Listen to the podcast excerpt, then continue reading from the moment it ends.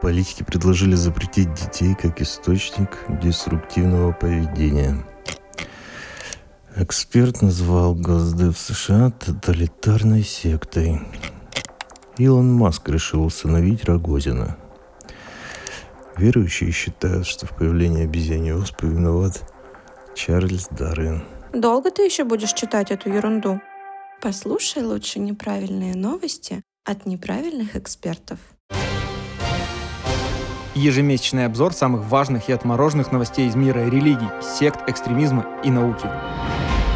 Приветствуем вас, дорогие слушатели подкаста «Неправильные эксперты». У нас в эфире очередной выпуск неправильных новостей от команды не совсем правильных экспертов. Хоть сейчас уже август на календаре, но у нас есть маленькая машина времени, и мы греемся на июльском солнышке и думаем, что отпуск продолжается, и что не один месяц остался до осени, до работы, а еще целых два. В новостях сегодня будет звучать именно так. Но не волнуйтесь, мы собрали самые сочные июльские новости. Расскажет вам их сегодня социальный психолог Михаил Вершинин, это я, и социолог Сергей Бредихин. Я думал, вы меня назовете сочным социологом. Ну и так пойдет. Я боюсь, товарищ майор, которого мы сейчас поставим дисклеймер, не оценит пропаганду ЛГБТ отношений. К тому же я сегодня приготовил замечательную новость, которую мы закончим сегодняшний выпуск, которая драматически ложится на наш подкаст.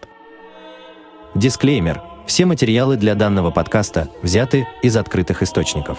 Мнение ведущих носит субъективный и личный характер, без цели оскорбления или нанесения вреда деловой репутации и вашей вере. Некоторые высказывания могут вас расстроить или не соответствовать вашей религиозной картине мира. Во время выпуска обсуждаются запрещенные в РФ деструктивные секты, экстремистские и террористические организации, социальные сети, лженауки и другие деструктивные практики. Если вам нет 18 лет, то этот выпуск точно не для вас.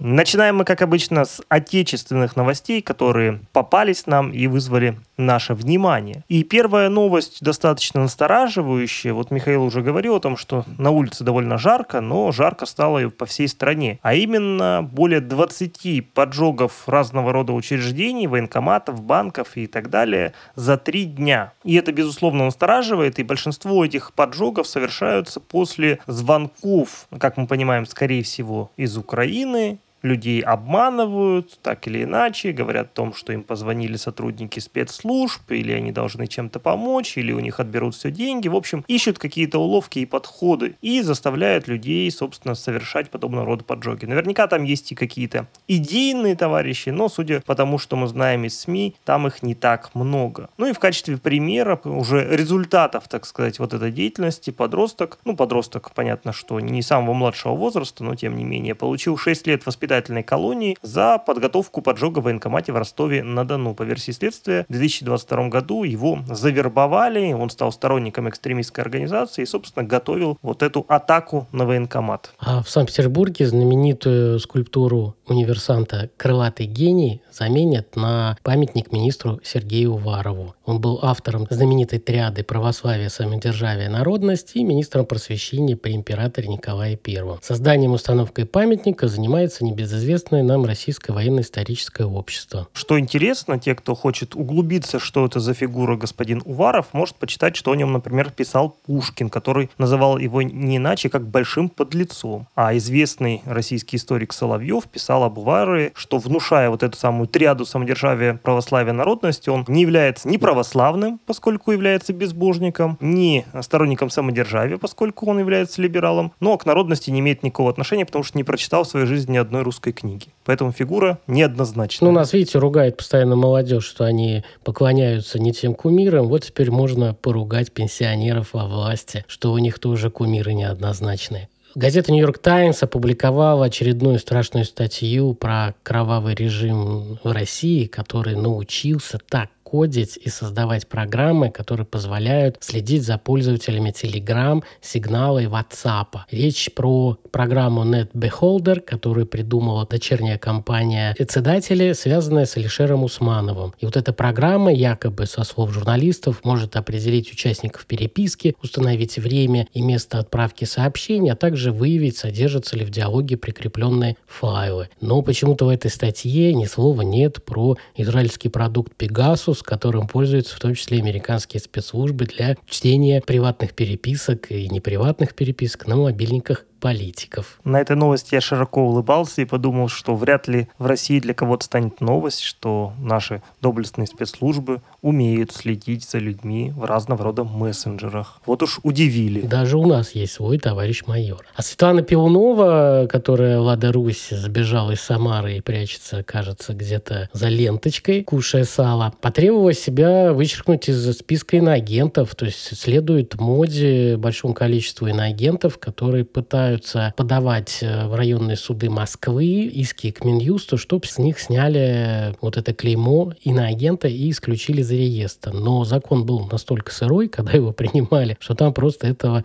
не предусмотрено. И, скорее всего, как мне кажется, то, что делают разные политические лидеры, а представители оппозиции, актеры, ну кто у нас там, журналисты, иноагентов, они это делают для того, чтобы поставить как бы галочку в списке, что они пытались опротестовать этот статус. Я думаю, что Светлана Пиунова должна получить статус мирового иноагента или агента по борьбе с рептилоидами, потому что для нее, конечно, статус иноагента это слишком слабо.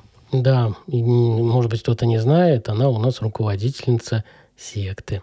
Кстати говоря, про секты. А, секта, ну, в таком зачаточном состоянии была обнаружена в Омске. Там несколько женщин обвинили бизнесмена, владельца нескольких компаний, в том, что он попытался создать секс-секту. Собственно, по их э, описанию все проходило по классической схеме. Этот мужчина объявил себя гуру, приглашал женщин поучаствовать в разного рода ритуалах и обрядах для того, чтобы раскрыть женскую энергию.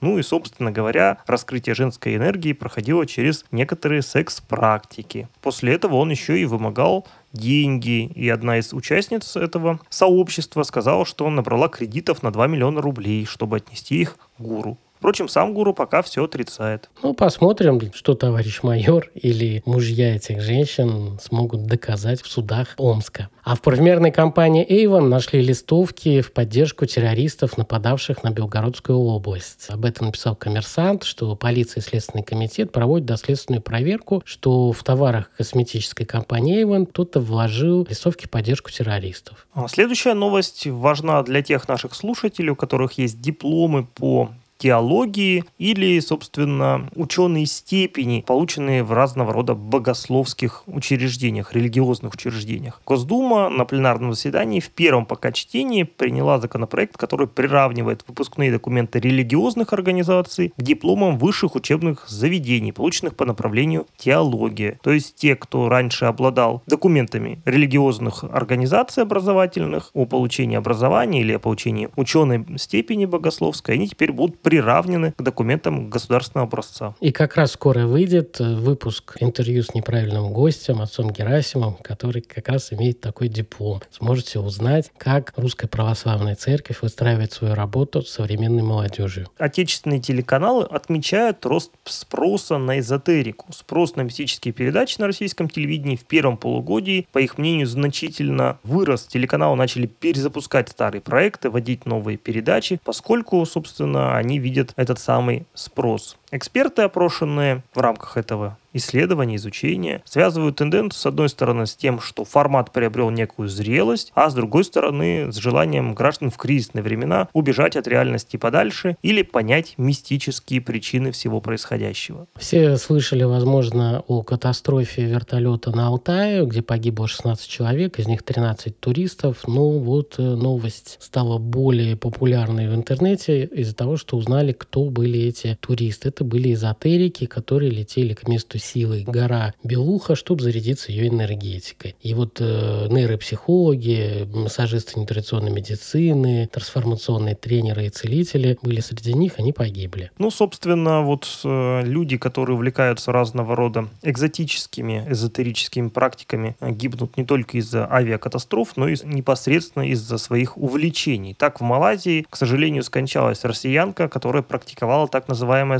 сыроедение и фруктоедение. Более пяти лет она э, сидела на рационе, состоящем исключительно из сырых фруктов и овощей, и в последнее время решила еще больше урезать количество потребляемой пищи, что, собственно, довело ее до критического состояния, а потом и гибели. А у нас есть выпуск как раз про вот эти диеты «Ешь, молись» и пости, кажется, в Инстаграме, э, запрещенной соцсети. Послушайте, будет как раз интересно. Меня удивила новость, что папа римский Франциск неожиданно решил показать, что он готов к диалогу и предложил встретиться с главой Русской Православной Церкви патриархом Кириллом, но очень экзотически, что он будет заправляться в одном из аэропортов Москвы, и пока он будет заправляться по пути в Монголию, он готов встретиться с патриархом. Мне кажется, что ну, какие-то советники Байдена, кажется, уже в Ватикане работают, потому что, ну, это какой-то сюрреализм. На перекуре на заправке. Да, да, да, да, да. Это мальчик, принеси водки, мы на родину летим. Да, ужас вообще. О чем они там думают? Протокол, э, межрелигиозные отношения. Какой-то бред. Ну, что же делать? Давайте перейдем к нашей другой любимой рубрике «Суды и криминал». И одна из громких новостей, которая прозвучала в этом месяце, это якобы готовившееся покушение на Маргариту Симоньян и Ксению Собчак. И почему-то их вот подавали в паре, неизвестно почему. По мнению российских спецслужб, это покушение готовилось СБУ через группу неонацистов. Группировка называлась «Параграф 88». Насколько можно судить, участники этой группы в основном школьники и студенты. И сейчас идет большие большие разбирательства, и ну посмотрим, что из этого выйдет. Самое удивительное, что сумма вознаграждения для московской неонацистской группировки очень странная, полтора миллиона рублей. В Москве за несколько имплантантов столько возьмут. Э, вспоминая операцию «И», они должны были сказать в момент переговоров 220 каждому. Владивостокский гарнизонный военный суд приговорил верующего в нетрадиционной религии за отказ по религиозным убеждениям участвовать в боевых действиях. Это был авиадиспетчер, который дважды отказался выполнять приказ, и он получил почти три года колонии поселения. Оказалось, что в законе и военной службе не предусмотрены возможности замены мобиков на альтернативную гражданскую службу. Вот если бы он служил на контракте или был призван в армию, то на него бы это распространялось. Вот такая странная коллизия, которая может приводить из-за ваших религиозных предпочтений вас в тюрьму. Поэтому консультируйтесь с юристами. Еще один интересный случай произошел, когда недовольный онлайн-учебой на курсе факультет системной и бизнес-аналитики Рязанец обратился в суд и потребовал взыскать с исполнителя уплаченный по договору неустойку и компенсацию причиненного морального вреда. Собственно, этот самый Рязанец заявил, что услуги были качественно некачественно, обучение постоянно прерывалось, э, само оно не, не было э, содержательным и так далее, и так далее. И самое интересное, что суд удовлетворил его требования в полном объеме и присудил ему 300 тысяч рублей. Отличная новость. Я надеюсь, другие слушатели подобных курсов будут чаще подавать. И вот эта юридическая машина, как и на Западе, заставит вот эти образовательные платформы работать лучше. А в Москве мошенники обманули совсем юного мальчика 11 лет и аж на 400 тысяч рублей. Он был один дома, когда ему позвонили и сообщили, что якобы его бабушка попала в больницу. Ну, дальше была классическая разводка о том, что нужно срочно деньги на операцию и так далее, и так далее. Мальчик настолько любил бабушку, что достал деньги из родительской заначки и передал все это приехавшему по адресу человеку. Ну, собственно, теперь этого человека ищет полиция. Мы в других выпусках новостей часто рассказываем вам про случаи свотинга, когда игроки в какие-то компьютерные игры вызывают ОМОН на квартиру своих оппонентов, говоря, что там происходят какие-то там выстрелы и убийства. А вот э, человек, который в 2020 году совершил ложный вызов об удержании заложников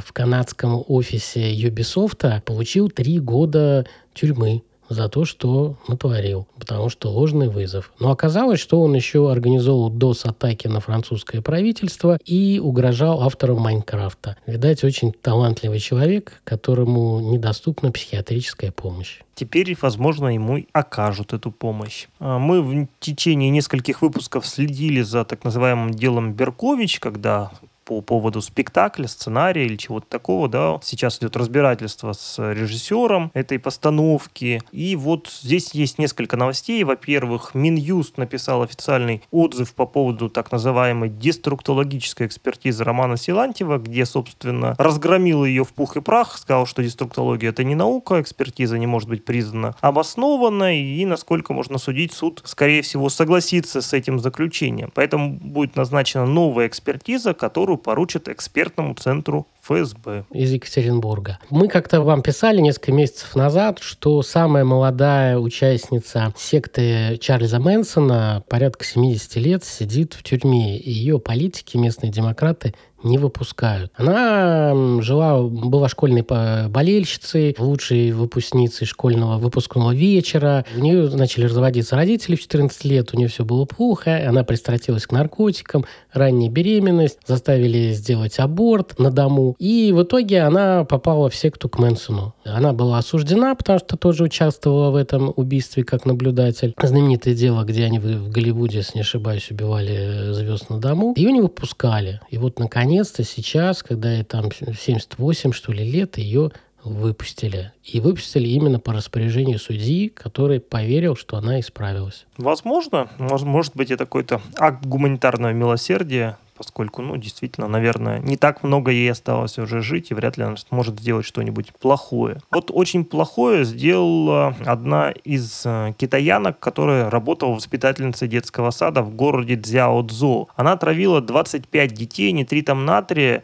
из-за конфликта с другой своей коллегой, которая работала в этом детском саду. Видимо, пыталась как-то ее подставить или что-то еще, и э, не нашла ничего лучше, как травить ни в чем не повинных детей. За что вполне справедливо суд вынес ей наказание в виде смертной казни. Центробанк выступил с заявлением, что появились новые финансовые пирамиды, которые маскируются под образовательные платформы. Они предлагают доступ к каталогу обучающих курсов от ведущих экспертов. При этом пользователи не могут заранее знакомиться с контентом во время бесплатного периода обучения или хотя бы просмотреть фрагмент интересующей программы. Кто подписывается, заливает туда деньги, потом начинает жаловаться на качество материалов, непрофессионализм экспертов, и им начинают предлагать отбивать деньги за счет привлечения в программу других участников. Ну, короче, сфера понцы. Да, но Центробанк, мне кажется, даже немножечко не успевая за появлением все новых финансовых пирамид и схем, так э, новая как раз-таки финансовая пирамида, жертвы которой массово пишут заявления в полицию, она заключалась в том, что они вкладывали деньги в проект Game Invest. Его создатель обещал прибыль с продажи предметов в компьютерных играх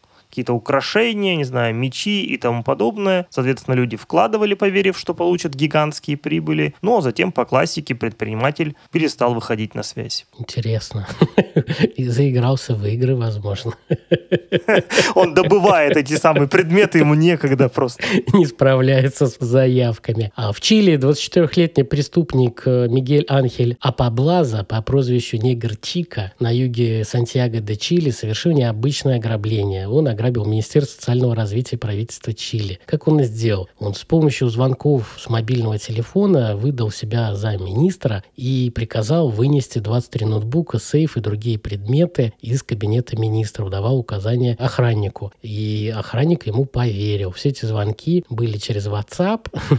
вот, э, классика. Охранник поверил, потому что он увидел, что ему через аватар контакта высветилась фотография министра, что он звонит, он понял, ну, значит, это министр. И самое что классное, что он это все сделал, не выходя из тюрьмы, где он отбывал срок. Талант. Талантливый человек, талантлив везде, даже в тюрьме. А вот кого можно упрекнуть в отсутствии определенного таланта или как минимум разума, так это священника из Волгограда, где разгорелся большой скандал, когда этот самый священник, между прочим, 53-летний уже не молодой совсем человек, в нетрезвом виде сел за руль своего автомобиля, не справился с управлением, протаранил несколько машин, и здесь бы ему как-то успокоиться, смириться, что называется, покаяться, но не тут-то было. Он начал оскорблять и ругаться с приехавшими полицейскими и даже стал читать им своеобразную проповедь, угрожая, если они его не отпустят, уйти в ислам. За что его теперь хотят отстранить от служения, а может быть даже и отправить в черные монахи, которым запрещено заводить семьи, пить алкоголь и поддерживать связь с внешним миром. Это при условии, что если он не попадет в тюрьму. Да.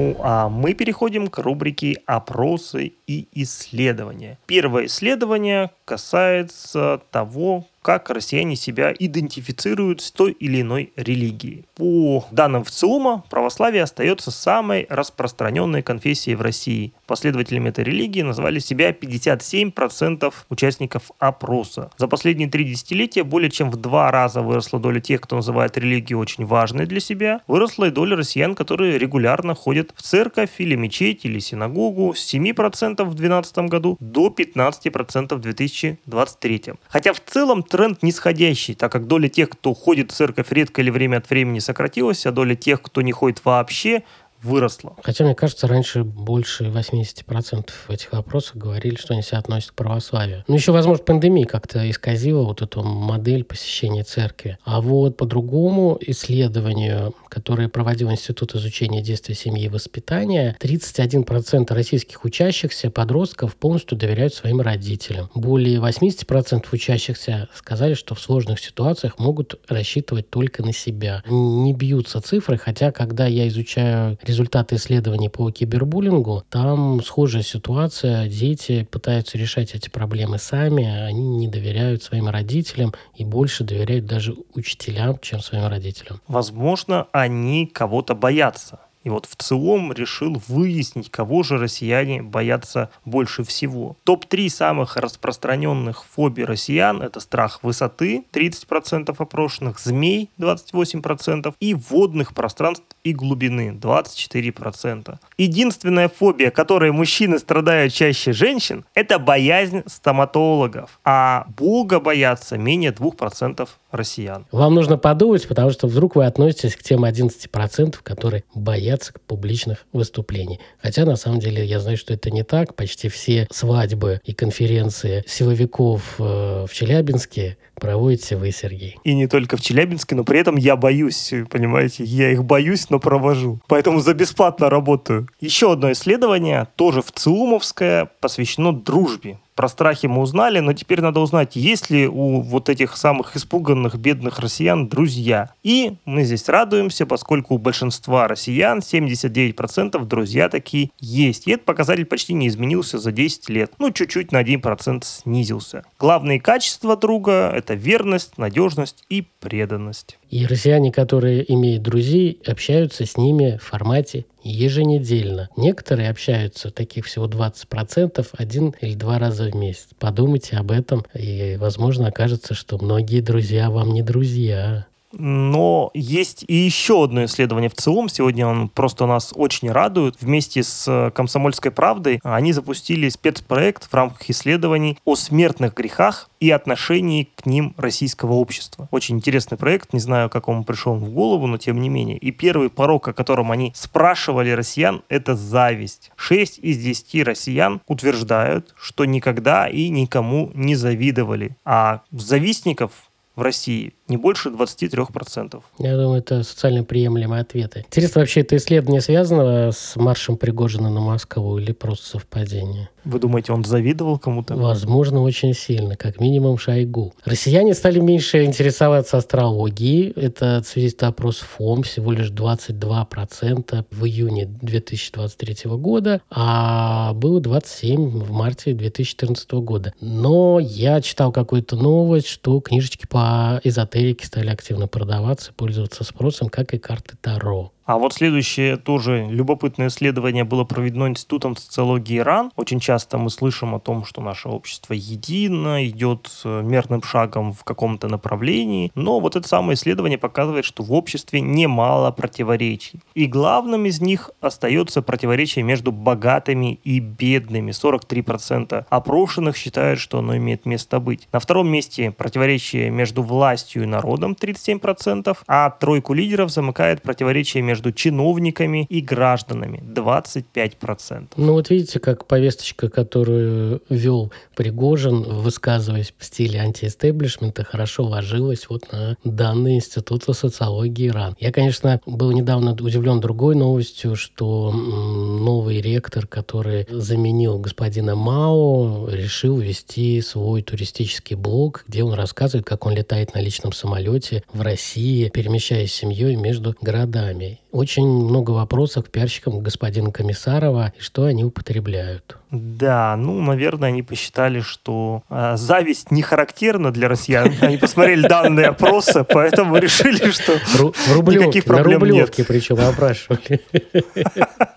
Да, возможно, они просто плохо изучают научно-популярную литературу и научно-популярные СМИ. В этом месяце вышел рейтинг топ-15 самых цитируемых СМИ научно-популярной тематики. На первом месте Naked Science, голая наука. Дальше идет N плюс 1 и замыкает наука ТАСС. А N плюс 1 замечательный тем, что это единственная российская СМИ, у которой есть франшиза в Южной Америке. Я не помню правительство какой страны выкупило у них франшизу, и они развивают для Латинской Америки научный национальный проект как государственные медиа. Я считаю, это очень круто. Да. Вот э, сейчас бы я хотел пойти спать, но Михаил заставляет меня записывать подкаст. А все почему? Потому что он маркетолог. А маркетологи спят в России почти что меньше всех. Согласно исследованию, он не отводит на сон всего 6,4 часа, в то время как среднестатистический россиянин спит 6,7 часа. Менеджеры по персоналу спят 7 часов, медсестры 6,9 часа и меньше всего тратят на сон операторы колл-центров и водители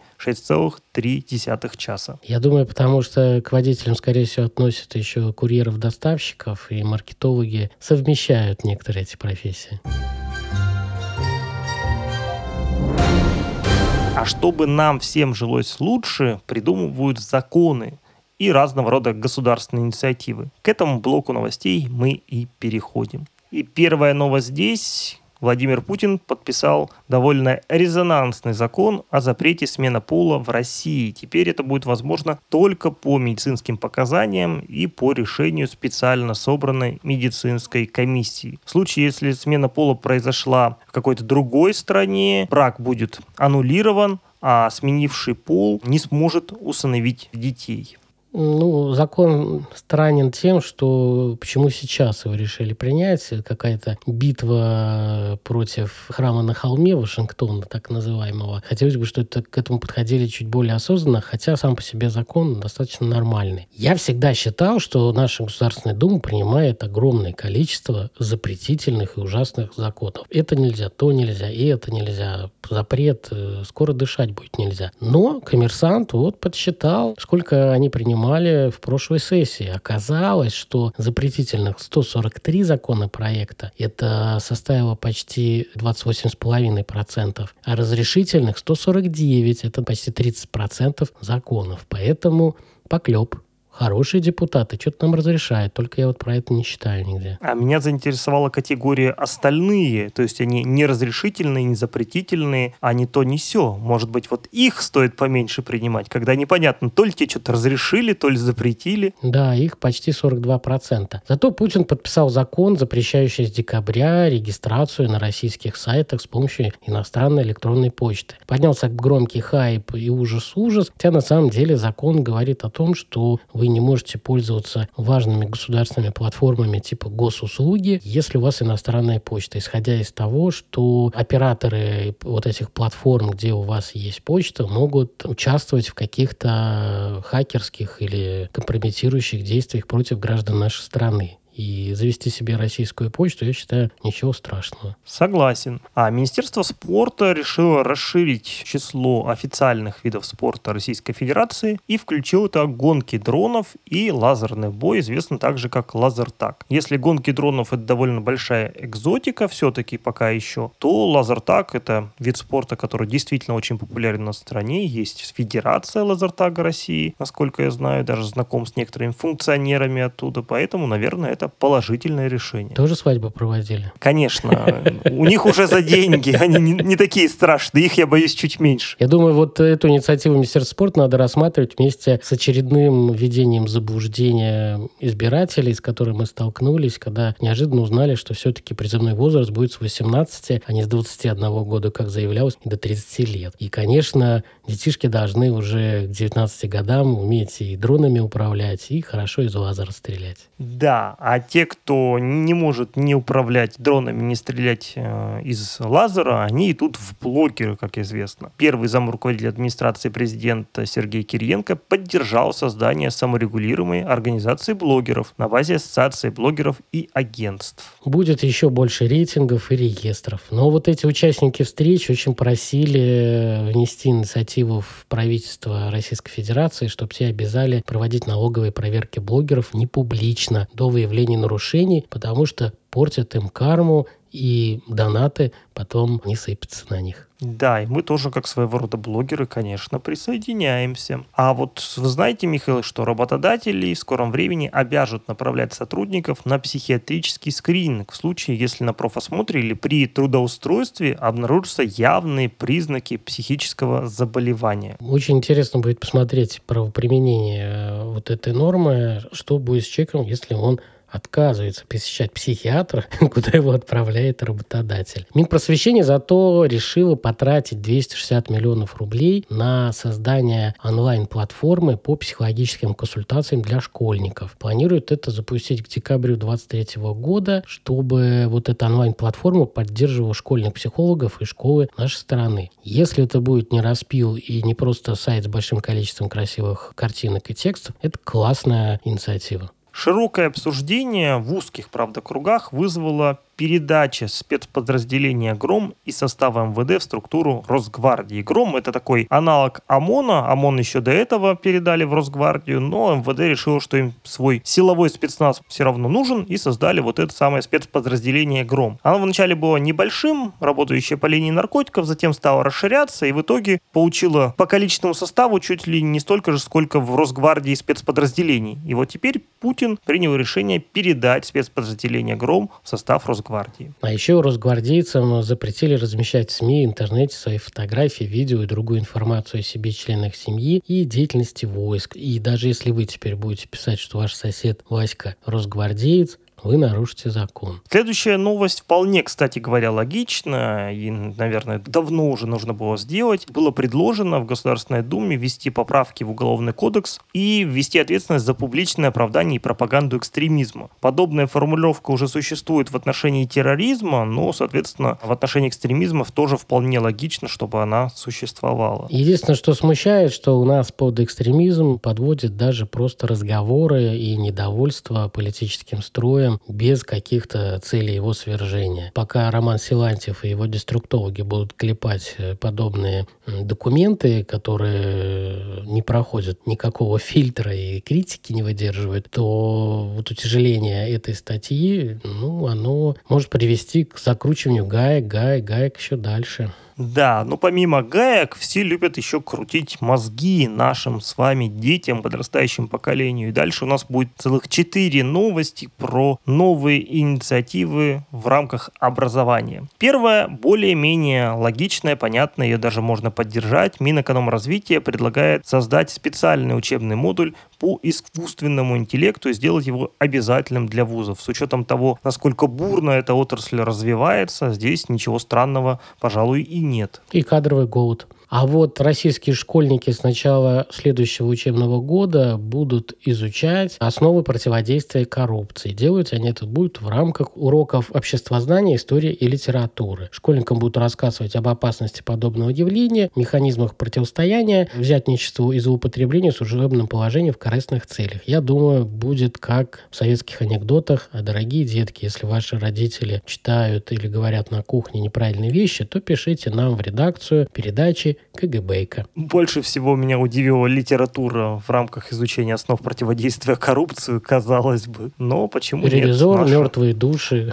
Да, да, да, да, да. Классика у нас богата а, вот за... антикоррупционными произведениями. Э, зато другая инициатива, которая была озвучена на весенней сессии рабочей группы в Государственной Думе, это разработка нового школьного курса семьеведения. Министерство просвещения очень сомневается в необходимости этого предмета. Проекта. Но кто-то из депутатов считает, что вот семьеведения нам не хватает. Ну да, этого нам только и не хватало. Следующая инициатива вызвала достаточно бурное обсуждение, потому что кто-то сказал, что это роняет престиж профессии снижает ее уровень. Студенты педагогических колледжей смогут в последний год обучения работать в дошкольных учреждениях и учить в младших классах. Правда, только в том случае, если они являются сами совершеннолетними и успешно прошли все промежуточные аттестации. А студенты вузов получат право на занятия должностей учебно-вспомогательных работников и работников сфер научного обслуживания в вузах и научных организациях. Это все попытки затыкания штатного расписания и маленьких окладов. Другого я не вижу в этом. Ну да, и вряд ли мы можем надеяться, что это вызовет серьезный рост качества образования в тех же школах или вузах. Но дети тоже будут подготовлены к коррупции. Тут может вообще битва начаться коррупции, да, у нас начинают готовить с детства, действительно. А, собственно, перед тем, как мы посмотрим, что же там в мире происходит, давайте посмотрим, чего у нас интересного в регионах произошло. В Москве северокореец сделал харакири из-за плохо приготовленного ужина. Его блюдо жестоко раскритиковал товарищ. Они кушали. Это были рабочие, вчетвером а, решили отдохнуть, покушать. Один из них занялся приготовлением пищи, но вот почему-то что-то пошло не так, и другой его друг сказал, что приготовил он все очень плохо, на что тот настолько расстроился, повар, что взял кулинарный нож и спорол себе живот. Но благо его смогли экстренно госпитализировать. Около деревни Анциферова под Москвой, это Ореховско-Зуевский округ, кто-то решил организовать БДСМ-фестиваль. Однако местные жители не дремлят и смогли написать куда нужно. В итоге БДСМ-фестиваль разогнали по-жесткому, а место предоставили для слет активных пенсионеров, которые разбили там палаточки и занимаются куда менее травмирующими вещами. Никто не понял, а на самом деле эти самые пенсионеры и проводили БДСМ-фестиваль. Только они были в роли госпожи, доминатриксы.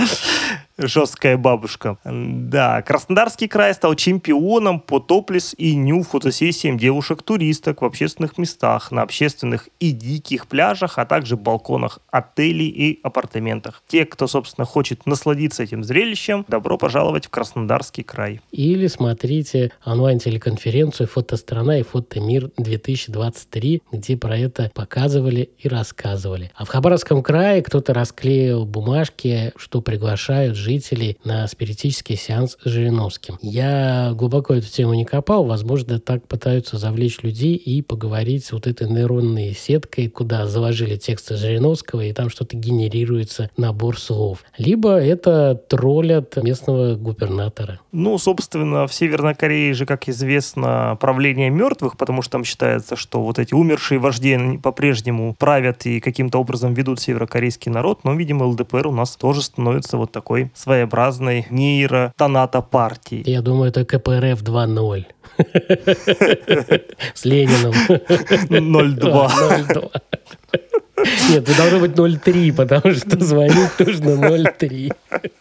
Да, 03 стоит звонить иногда в Ингушетии, потому что там глава одобрил инициативу о введении запрета на бракосочетание без справок, подтверждающих отсутствие ВИЧ-инфекции и наркотической зависимости. И вначале все стали сильно возмущаться, что это полное нарушение конституционных прав и так далее, но оказалось, что инициатива касается не светского бракосочетания, не государственного, а исключительно религиозного, которое, собственно, у нас в стране официально не признается, поэтому это скорее такой вопрос общественного саморегулирования регулирования. Ну, посмотрим, как это исправит им статистику.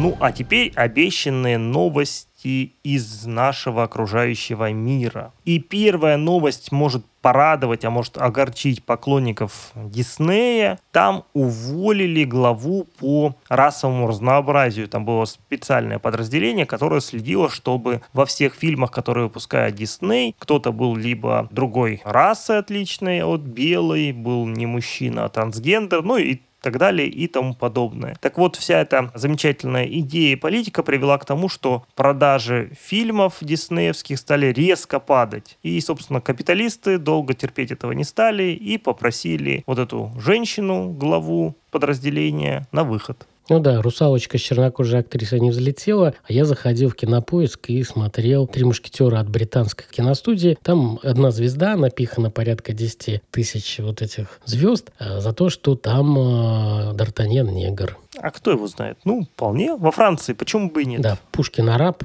Почему? Конечно. Действительно. Американская актерская гильдия объявила о первой забастовке за 43 года. Это большой ажиотаж вызвало, потому что а, без актеров довольно трудно снимать фильмы, а там еще и сценаристы, как известно, тоже протестуют. Поэтому некоторые проекты уже приостановились. Ну, а вопрос касается сугубо денег. Все хотят чуть больше зарплат. Да, и они впервые за 100 дней забастовки представители киностудии пошли вот э, буквально вчера на переговоры. Переговоры, они еще не состоялись, но потихонечку вроде бы какой-то сдвиг пойдет, потому что они могли бороться с одной гильдией, причем делали это очень смешно, например, на студии Universal в Лос-Анджелесе 30-градусная жара, члены профсоюзов прятались под кронами деревьев, э, стояли там с плакатами, а Universal просто взяла и обрезала листву на целой улице, чтобы они стояли на солнышке. Капитализм. Да, вот есть известный мем с британскими учеными, а здесь британские эксперты. Но тоже не менее странное у них беспокойство вызвало то, что талибы уничтожают наркоиндустрию Афганистана. Кто не в курсе, талибы действительно рьяно взялись за уничтожение наркоиндустрии, массово уничтожают маковые поля, ну и, собственно, в своем стиле жестоко наказывают тех, кто занимается наркоторговлей. Но почему-то это сильно обеспокоило британских экспертов, поскольку они посчитали, что это может сказаться плохо. Во-первых, потому что вырастет доля производств в других странах, то есть как бы Афганистан-то ладно, его не жалко, а вот других нехорошо. Во-вторых, афганские фермеры и связанные с ними в торговле маком будут вынуждены покинуть страну, что, собственно, может привести к тому, что они приедут в Британию. То есть британские эксперты еще тоже не рады афганцам. А в-третьих, пробел, который образовался в результате проблем с поставками героина, может быть заполнен синтетическими опоидами. То есть, ну, как бы, чуть более вредные, видимо, станут, да, а героин, типа, э, нормально, все хорошо. Вот эти вот странные эксперты больше всего беспокоятся за страны бывшего СССР, между прочим. Ну, о чем же еще беспокоиться? Хотя я хотел напомнить нашим слушателям, что талибы запрещенная террористическая организация в Российской Федерации. Вот так вот. А наркотики это зло. А наркотики это зло. А в Казахстане выпустили Новый Завет на казахском языке. Выпуск издания осуществили по благословению митрополита Астанайского и казахстанского Александра и приурочили к 20-летию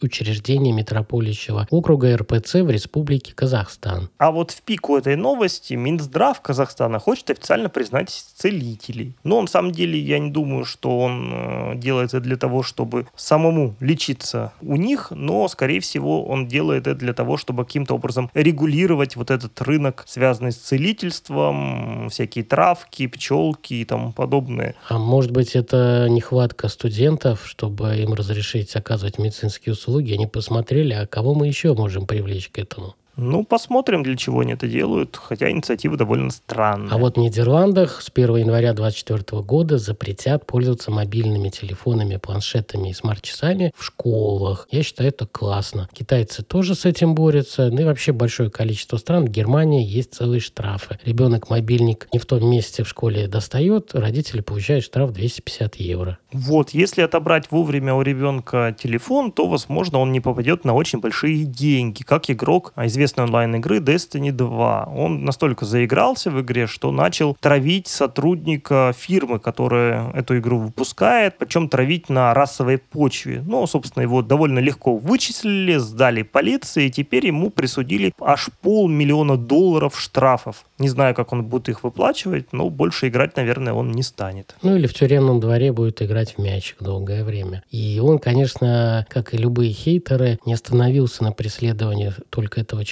представителя компании, он преследовал членов его семьи. А в Британии, видать, очень много афганистанцев, и они решили ввести новый вид экопохорон – растворение трупов щелочи. Они считают, что этот метод в половину экологичнее кремации и углеродный след меньше. Кто не в курсе, сейчас в мире, развитом мире, есть такая тенденция к разного рода экопохоронам. Там то в дерево предлагают обратиться, если оно вырастет, то чуть ли не собакам отдаться на съедение поведения, поэтому щелочь это еще более-менее... То есть э, вот эти алмазики из праха родственников делать, это уже устарело, да? Ну, конечно, это же не экологично. А вот Папа Римский Франциск, в отличие от встречи с нашим патриархом где-то в аэропорту в Подмосковье, встретился уже у себя в резиденции с бывшим президентом США Биллом Клинтоном. То есть он не дождался на заправке патриарха и пошел Да, да, да, да. И как это ни странно, Билл Клинтон пришел не один, с ним был новый председатель фонда «Открытое общество» Алекс Сорос, сынок миллиардера-финансиста Джорджа Сороса.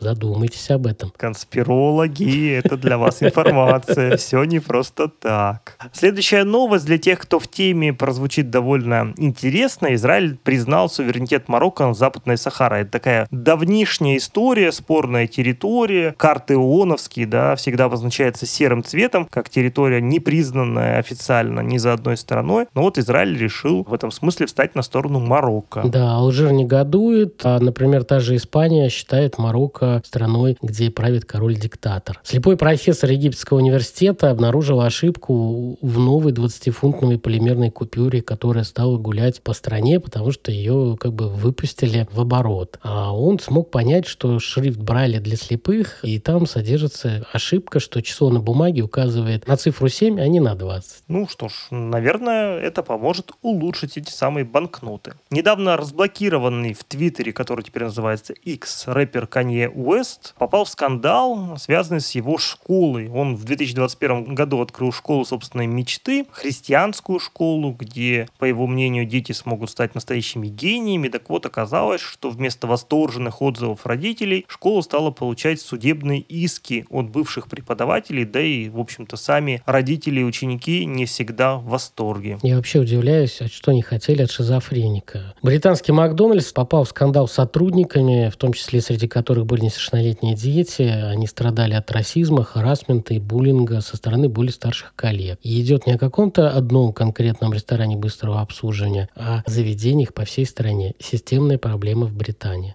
А у нас точка и вкусно, у нас все по-другому теперь. На днях скончался один из известнейших хакеров э, в мире, Кевин Митник. Это человек, который в 90-е годы взломал несколько крупнейших телекоммуникационных компаний, ну и вообще довольно легендарная личность, которого долго ловил ФБР, умер в 59 лет после долгой болезни. Да, но в отличие от большинства других хакеров, когда он э, отсидел, он вышел, создал свой бизнес, стал белым хакером, занимался вопросами цифровой свободы и борьбы со взломами. То есть он закрывал вот эти дыры. А вот министр здравоохранения Германии в своем бывшем твиттере, а теперь в Иксе, призвал немцев чаще заходить в церкви. Но не ради того, чтобы помолиться, а потому что там прохладнее. И можно пересидеть эту жару. Потому что в Баварии плюс 38, а тут холодный 200 или 300-летний храм. В Турции продолжают бороться с арабоязычными вывесками. Там призвали запретить подобного рода вывески,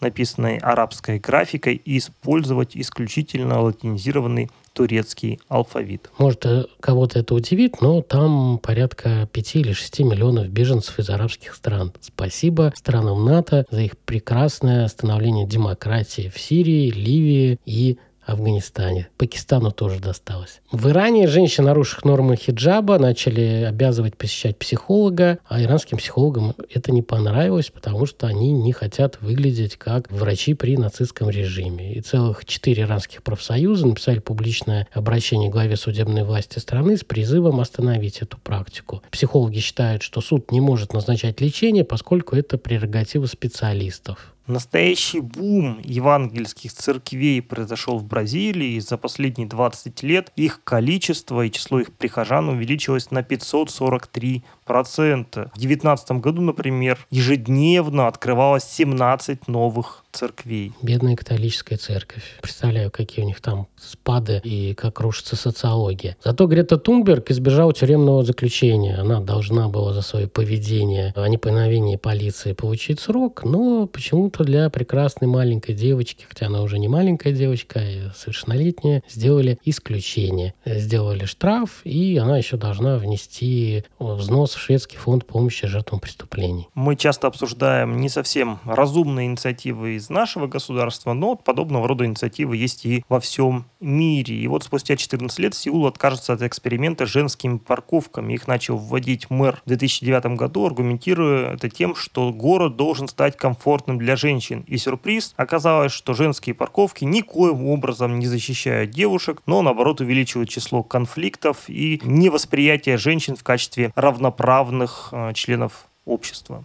Интересно, что будет с женскими вагонами в поездах РЖД и в метро других стран, где практикуют подобные вещи. Основатель и предводитель японской террористической секты, запрещенной в нашей стране Аум Синрикё Сёка Сахара, был повешен пять лет назад. Юбилей. Да, это серьезная секта, которая совершила известную атаку Зарином в токийском метро. И, собственно, сейчас стали издавать к этому юбилею своеобразного разного рода документы. И вот, в частности, документы, касающиеся того, как Сёка Сахара пытался, что называется, закосить под психбольного. Но это у него не вышло. Кстати, мало кто знает, но перед тем, как делать опыты над японцами в метро, они этот Зарин распыляли перед открытым балконом федерального судьи. И считали, что он так сейчас надышится и умрет. Очень повезло, что был ветер в другую сторону, а у других соседей были закрыты окна. Уровень вот понимания, как проводить теракт, у них возник не сразу. Нешкольные клубы стали новым полем битвы в судах, так называемый сатанинский храм, пытались пытается сохранить разделение, как говорится, светского государства церквей. Организаторы станинских клубов возражают против внедрения религии в государственное образование. Они пытаются предложить альтернативу в школах, где проводятся религиозные внеклассные группы. Одна школа в Пенсильвании запретила им это делать. И они обратились в суд, говорят, как так, другим клубам разрешают проводить мероприятия на территории школы во внеучебное время, а нам нет. И судья сказал, что перед законом все равны, и школы должны разрешать и сатанинским клубам тоже. Потому что это общественное пространство. Логично. Как перед законом, так и перед Богом все равны. А движение Фокалары, одно из крупнейших мирских организаций католической церкви, э, имеющее членов в разных странах мира, опубликовало свой первый отчет о случаях сексуального насилия над несовершеннолетними и уязвимыми взрослыми в своих рядах. Таким образом, вот это самое движение католической церкви за самоочищение продолжается. Ну, я думаю, что это правильное направление. Посмотрим, насколько оно будет реализовано. Да, и интерес к этой новости возник, потому что это было вот популярное движение, которое получало поддержку от э, папы Иоанна Павла II. Всего в ней состоит около 7 тысяч человек. Но, тем не менее, даже в маленьких религиозных католических организациях есть системная проблема с сексуальным насилием. А испанская полиция ликвидировала причудливую шаманскую секту, которая накачивала наркотиком уязвимых молодых людей, производила с ними сексуальные различные обряды в течение многих лет и взимала большие суммы наличными за то, чтобы вы могли могли посещать данную секту. А вот, например, за один как бы ритуал погружения с руководителями этой группы должны были платить 10 тысяч евро. Там было трое лидеров, учительница, ее муж и еще один мужичок. Да, интересная секта. 100 человек прогнали через себя в трех регионах Испании. Окучили. А вот куда большее число людей поверили лидеру так называемого движения Куанон. Это конспирологическое движение в США, которое, в частности, утверждало, что бывший президент Джо Кеннеди и его сын Кеннеди-младший все еще живы. Так вот, лидер этого движения скончался после ДТП на мотоцикле. Кто не знает про это движение, посмотрите, мы о нем, кажется, даже говорили в наших выпусках, послушайте. Ну, а сейчас это движение идет на спад. Я думаю, после гибели лидера, наверное, его ждет тоже конец. Хотя часть его последователей считают, что смерть — это часть плана, что это не просто так. Так вот, самая та новость прекрасная, Сергей, про которую я хотел рассказать. Помните, в разных выпусках мы обсуждали с вами книгу. В России ее книга сейчас очень популярна. Это Аманда Монтал «Сила культа. Что делать человека фанатиком и как это избежать». Это психолог, и она же филолог, написала спорную книгу. Она чем-то хороша, а чем-то нет. И решила монетизировать демонстрировать свои достижения и популярность, хотя она была известна и до этой книги. Она запустила подкаст «Звучит как культ», позвала туда Изабеллу Медина Мате, и они вместе стали монетизировать аудиторию, где они стали обсуждать различные секты, церковь саентологии, стали веселиться, обсуждать это очень весело, у них было очень много прослушиваний, придумали свою систему прототипирования вот этих групп и придумали и названия, то есть там от от э, безопасной секты, они их относили к «живи своей жизнью», до уровня «убирайся к чертовой матери». Вот это все ха-ха-хи-хи. Потом у них стали чуть-чуть э, портиться прослушивания, и они в 21 году решили сделать из этого подкаста более шутливую версию. Не как мы с вами шутим, а еще более веселей. Ну и в итоге они подцапались, потому что у них все обрушилось, подали на друг друга в суд, и теперь делят полмиллиона долларов, пытаясь обвинить друг друга в крахе своего подкаста. Надеюсь, мы с вами этого делать не будем. Михаил, мне тут надо дачу обустраивать, вы знаете. У вас сколько есть денег? Мне ваши шутки давно не нравятся, прямо скажем. Я могу только рекламировать ваши услуги свадьбов и конференции для поволжских силовиков. И на том спасибо. Ну что ж, дорогие друзья, с вами были неправильные эксперты. Это был наш летний июльский выпуск новостей. Как говорится, отпуск закончился, но загар и некоторое странное выражение на лицах экспертов, неправильных экспертов еще остались. Так и вы оставайтесь с нами, следите за новостями и готовьтесь к осени вместе с нашей звездной командой. Всего доброго. Пока-пока.